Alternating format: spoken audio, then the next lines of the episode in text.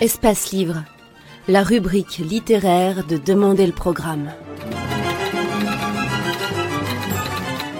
Les rencontres d'Edmond Morel.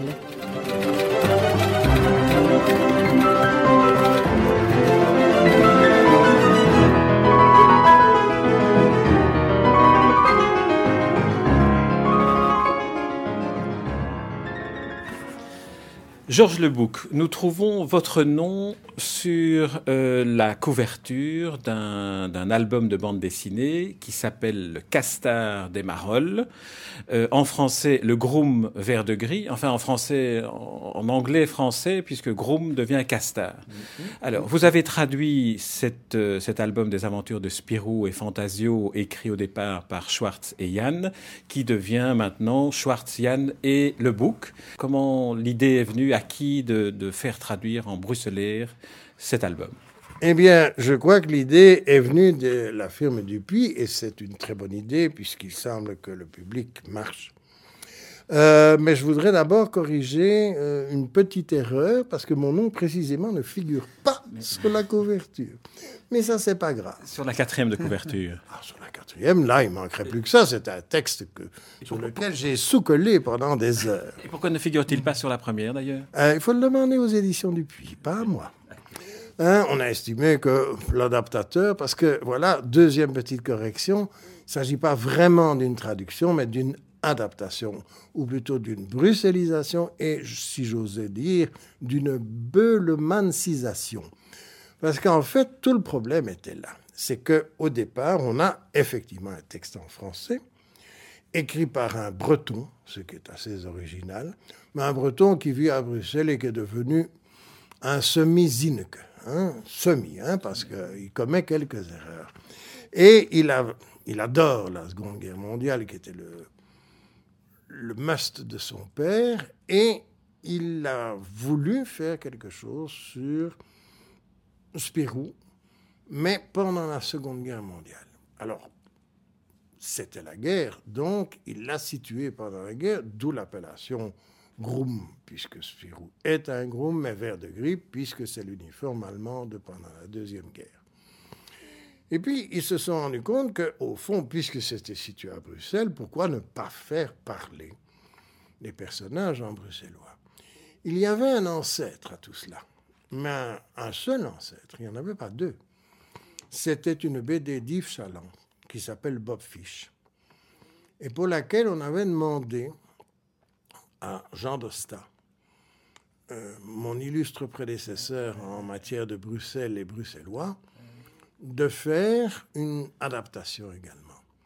Ça avait très bien marché, ça, ça s'appelait Bob Fish Détective, évidemment IEF, avec un lexique et disons qu'ils nous ont fait appel à moi pour bruxelliser la chose, c'est-à-dire pour que ça reste intelligible d'un public qui n'est pas familiarisé, qui, n'est pas né dans les Marolles, avec des mots parfois un peu plus ou moins compliqués, mais qui de toute façon se retrouvent à la fin de l'ouvrage sous forme d'un lexique. Et de la vie unanime, c'est extrêmement facile à lire dont je crois qu'on est arrivé à, ce qu'on voulait d'une part. Maintenant, d'autre part, l'ouvrage devait être différent. La, simple présence du lexique impliquait, je crois, techniquement, un cahier supplémentaire. Et c'est là que les éditions Dupuis ont fait un boulot que moi je trouve extraordinaire, c'est qu'ils en ont fait un collector un, album magnifique, relié étoile, avec le texte bruxellisé, avec le lexique, mais aussi et surtout avec des commentaires de Yann, le scénariste, qui pourraient être comparés au bonus d'un DVD. Le brave Yann, d'ailleurs, avec une honnêteté scrupuleuse, euh, commence par un mea culpa parce que sa première planche contenait deux ou trois erreurs les trams, par exemple, qu'il montrait étaient fermés, alors qu'aujourd'hui, euh, alors qu'à l'époque, ils étaient ouverts, et ainsi de suite. Euh, certains lui ont même fait remarquer que les Allemands portaient le fusil sur l'épaule gauche ou sur l'épaule droite, alors que dans le dessin, c'était le contraire. Bref, il a analysé ainsi, planche par planche, euh, ses remords et surtout, et ça c'est extraordinairement intéressant, que cette BD qui a l'air complètement farfelue est en réalité imbriquée dans le réel, parce que tous les personnages qui montrent, jusque y compris un monsieur, dame, on ne sait pas très bien si c'est un homme ou une femme, Violette, a réellement existé. Ah C'était celle qu'on surnommait l'hyène des nazis, je crois, ou l'hyène des Allemands, et elle a été d'ailleurs exécutée par des partisans. Donc tout, tout, tout est réel. Et même à la limite, quand on nous montre que des chauves-souris avec une petite bombe vont se coller contre des avions, et, ça rappelle ce que l'on a fait, hélas, avec des dauphins. Donc, il n'y a pas un seul fait dans cette bande dessinée, si farfelu soit-il, qui ne soit pas réel.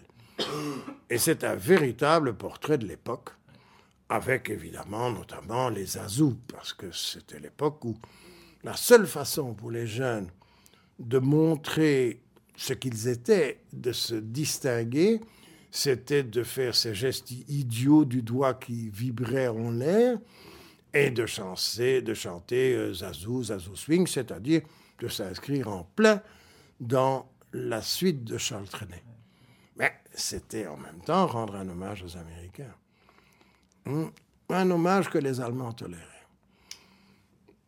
Il y a d'autres anecdotes et d'autres épisodes. Il y en a une qui prend plusieurs planches c'est notamment la fameuse euh, mitraillade ou mitraillage, je ne sais, le fameux mitraillage de euh, l'immeuble de la Gestapo qui se trouvait et qui existe toujours avenue, euh, avenue Louise, avec ce courage inouï de notre ami de Célis Longchamp, qui, euh, malgré l'interdiction formelle de la RAF, dont la Royal Air Force dans laquelle il était engagé, a pris l'avenue Franklin Roosevelt, est remonté l'avenue Émile de Motte et s'est mis à mitrailler avec des balles de calibre énorme toute la façade de l'immeuble de la Gestapo. Il a tué plusieurs officiers nazis et il a redonné un cœur au ventre exceptionnel aux Bruxellois de l'époque, parce que il montrait qu'on pouvait faire quelque chose. On, prétend, mais là c'est moins sûr, qu'après ça il est allé jeter un drapeau au-dessus de la place Poulart, un, immense drapeau belge. Euh, le pauvre est mort six mois plus tard dans une mission, mais il avait vraiment fait quelque chose euh, c'est vrai que c'est un acte tellement héroïque qu'on se dit qu'il était inventé pour la BD, mais en réalité, tel n'est pas le cas. Ce n'est pas du tout une invention, c'est absolument réel. Ce qui est farfelu, par contre, et qui n'est pas repris ici, c'est qu'on a prétendu que parmi les officiers qu'il a tués ou blessés, il y en avait un qui jouait double jeu et qui aurait eu sur lui une liste d'une vingtaine de partisans, et que grâce à sa blessure, on a pu arrêter ces partisans. C'est complètement farfelu. Un espion qui joue un double jeu, qui parvient à devenir un officier nazi, ne va pas s'amuser à avoir sur lui une liste. Il la mémorise, mais il ne la garde pas. Alors, en vous écoutant, on entend bien le, passionné d'histoire, le connaisseur de Bruxelles.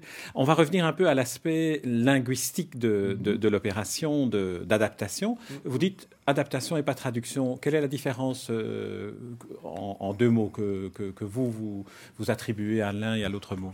Mais la traduction, c'est une, c'est si on veut, comme on retrouve dans certains livres, une, une juxtalinéaire, c'est-à-dire le texte d'un côté et son équivalent absolu de l'autre. Ce n'est pas du tout le cas ici.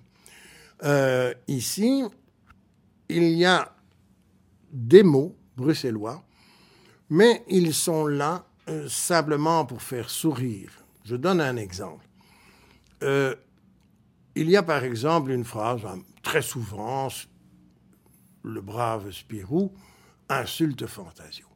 Il lui dit Tu es stupide, etc. Euh, c'est ce qui est écrit en français. Mais moi, j'en ai fait Tu es un stoumerique. Comme il vient de faire une imbécilité, même si on ne connaît pas le bruxellois, on se doute bien que stoumerique, ça veut dire idiot, imbécile. C'est ça, une adaptation. Et si vous retraduisiez Stumeric en français maintenant, parce qu'on pourrait faire Ah, l'exercice. mais ce serait toujours imbécile, idiot, tout ce qu'on veut. C'est pas- Stum ne veut pas dire quelque chose et Rick quelque chose. Non, non, euh, pas du tout, pas du tout. C'est Stumeric, c'est un, ça veut dire crétin, idiot, imbécile. Parce qu'en vous écoutant, je me disais, tiens, ça serait intéressant de refaire maintenant un troisième album, Ah. la traduction du Castard des Marolles en français. Il est évident, dans certains cas, c'est ce qui se passe. Parce qu'à un moment, par exemple, le Fantasio a fait une invention superbe. C'est un, inventeur au départ, hein, dans les bandes originales. Et euh, parmi ces inventions, il y en a une qui est celle d'un peintre. Il, il est tout heureux d'avoir peint. Et euh, une machine à peindre. Eh bien, il est évident que j'ai introduit des choses de, mon, de ma propre initiative. J'ai dit que ça allait plus vite que les pinceaux de Rubens ou de ce façade Clasher d'Adolphe. Alors, il est évident Ça que... ne se trouve pas dans le français, ça. hein Ah non, non, non, non, non, justement. Ça, c'est de mon cru. C'est-à-dire que j'ai essayé de rester dans l'esprit de la BD, de cette BD, du texte de Yann, mais malgré tout, en ajoutant des petites euh, fantaisies de mon cru. Tout le monde savait pendant la guerre qu'Hitler avait été refusé dans maintes académies allemandes et autrichiennes. Donc, c'était un peintre, mais par dérision, la dérision bruxelloise traditionnelle, les Bruxellois en avaient fait un façade clasher, autrement dit un peintre en bâtiment. C'est typique de l'époque, c'est typique de la mentalité bruxelloise. Et c'est ça que j'ai essayé de mettre. Mais euh, vous avez entendu, mes phrases sont des phrases qui restent françaises avec, mais pimentées de mots bruxellois. C'est pour ça qu'il s'agit d'une adaptation et pas d'une traduction pure et dure. Si ça avait été une traduction pure et dure, il n'y avait que les quelques rares survivants qui connaissent encore le bruxellois qui auraient pu la lire. C'est très simple. Est-ce qu'il y a des, des moments dans, dans l'aventure de, de Spirou où vous êtes dit, là je, là, je ne parviens pas à trouver un équivalent en bruxellaire et où vous avez dû créer des néologismes? Oui, exactement. Mais là, ce n'est pas dans le texte, figurez-vous. Mais on m'a demandé une phrase absolument et résolument absurde. Parce que ça a été fait sur un papier recyclable. C'est très gentil. Mais le bruxellois est une langue éminemment terre à terre. C'est une langue de petites gens. C'est une, une langue de gens pauvres. Le mot comme recyclable n'existe pas. Alors, si vous le permettez, je prends l'album Ben, Je vous en prie, Georges Leloup. et je vais essayer de trouver cette phrase. Elle est facile à trouver d'ailleurs. C'est une phrase qui se trouve euh, en bas. Et je la lis. Euh, Donc c'est dans, la partie technique du- de la l'album, partie hein, là on trouve les copyrights et tout ça. Donc je pense que le texte, c'était que ce livre avait été fait sur euh, du papier euh, recyclable. euh, Qui protège l'environnement, une formule comme ça. Alors j'en ai fait. Ce bouxque, il a été écrit avec du papier qui vient d'une forêt où ce qu'on travaille d'une manière euh, durable et équitable. Qu'est-ce que vous vouliez que je dise d'autre, étant donné que le bruxellois, ben, ce sont des mots comme stump, purée, ce sont des mots très terre à terre. Dès qu'on dépasse là, on est obligé de, de- prendre les mots français et de leur mettre une couleur, une coloration bruxelloise. Il y a d'autres exemples, mais là, euh, les exemples auxquels, euh, auxquels je, je- je pense, mais sans, sans les avoir trouvés, ce sont des, des... Dans la version française, il y a quelques mots qui sont déjà en bruxellois, qui sont déjà... en- dans un- Et puis, ils se retrouvent d'une manière légèrement modifiée ou différente dans votre version. Alors, que- quelle est la différence entre les, les mots en bruxellaire de la version française et ceux de la version bruxellaire? Eh bien, est-ce que je- j'oserais dire ça Mais il ne faut surtout pas alors faire entendre cet, en- cet entretien au brave Yann, parce qu'il Il suffit qu'il n'écoute pas. hein. Exactement. Eh bien, il se fait que dans mon texte, c'est correct, et dans le sien, ce ne l'est pas. C'est tout. Non. en fait, le brave Yann est un breton, comme je vous l'ai dit en commençant. Qui dit breton ne dit pas seulement têtu, mais dit aussi qu'il s'est laissé piéger comme beaucoup d'étrangers. Et en l'occurrence, par exemple, il croit que tous les Bruxellois emploient, par exemple, pour s'insulter, l'expression roteclinge.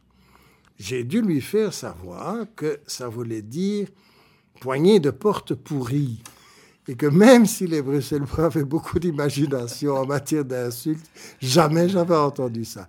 En réalité, dans le texte, euh, Yann a introduit des expressions qui sont certainement bruxelloises, mais il y en a d'autres qu'on a dû lui faire prendre pour bruxelloises et qui ne le sont pas. Alors quand je vous ai dit, c'était en blague, évidemment, dans son texte il y a des fautes et dans le mien il n'y en a pas, c'est pas vrai, parce que moi aussi, je commets des fautes en bruxellois. Hein. Mais en réalité, euh, disons que lui se laisse plus facilement piéger euh, que moi, et il prend souvent pour argent comptant des expressions qui ne sont pas nécessairement réellement du cru.